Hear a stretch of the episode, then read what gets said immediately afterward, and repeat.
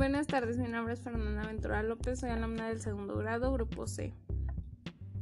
Hoy hablaré sobre la historia de las guitarras. La guitarra desciende de la libra que se usaba en la antigüedad clásica, probablemente inventada por los hititas en torno a 1500 a.C. y utilizada por todos los poetas griegos para acompañar sus versos. A veces se usaba una púa para tocarla como en las guitarras. En la India se usaba un instrumento similar llamado sitar o sitara, que significa acorde musical en idioma sánscrito, cuya invención se desconoce, aunque podría tener más de cuatro milenios de antigüedad, con una caja de resonancia hecha con media calabaza. De la India pasó a Persia y de ahí a Grecia, con el nombre de kitara, del que derivó la guitarra española, que no tiene nada que ver con la guitarra, pues no tiene mástil todavía. Fueron los árabes quienes le añadieron el mástil y le llamaron Harhoun, que significa la madera, que los españoles convirtieron en laúd. No tardó mucho tiempo en enderezarse el mástil quebrando el laúd para dar vuelta a la viola, que se tocaba en todo el imperio español, en tabernas, capillas y ambientes cortesanos. De alguna manera se recuperó el nombre de la guitarra para renombrar guitarra a la vihuela y en 1675 ya tenemos una introducción de música sobre la guitarra española y métodos de sus primeros rudimentos hasta tocar con destreza. Ahora todos se preguntan, ¿quién inventó la guitarra? Con muchos instrumentos musicales. Es muy complejo saber realmente, quién es el inventor de la guitarra. Existen muchas teorías y leyendas al respecto, pero la que más tiene adeptos es la siguiente.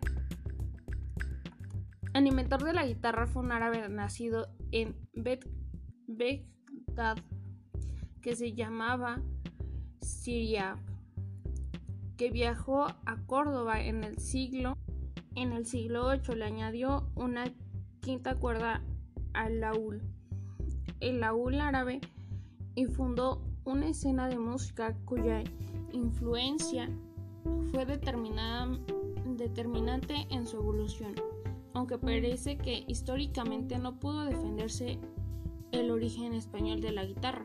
Es cierto que los romanos a su llegada llamaban sistro o guitarra hispánica a un instrumento que se le añadía la hispana, muy parecida a la guitarra. La guitarra se desarrolló entonces en toda Europa, pero solo en España se convierte en un instrumento popular que toca todo, todo el mundo, como si fuera un cencerro. En otros países, el comienzo solo se enseñaba a tocar la guitarra en ciertas escuelas de música y por consiguiente solo los músicos sabían tocarla. Llegado el año 1874, el fabricante español Luthier, nombre de quienes construyen y reparan instrumentos de cuerda, Antonio Torres, jurado de, de la le da forma actual, es decir, exactamente tal y como la conocemos en la actualidad. Pero esto no quedaría ahí. Más de 50 años después, la guitarra española sería la base para crear un nuevo instrumento, la guitarra electrónica. La guitarra electrónica en los años 1920, el estadounidense Joe Lord inventó el primer micrófono adaptado a la guitarra y en 1935 el fabricante americano Rickenbacker fabrica la primera guitarra electrónica en comercializarse, el Electro Vivo, Vibrola Spanish Guitar con un cuerpo de baquelita. La primera, la primera grabación hecha con la guitarra electrónica se lleva a cabo el guitarrista de jazz George Banes, que grabó dos canciones en marzo de 1938. 15 días después, Eddie Durham grabó su Kansas City Frame, que muchos consideran erróneamente interior. Eddie introdujo la primera figura mundial de la guitarra electrónica, el tejano de color Charlie Christian.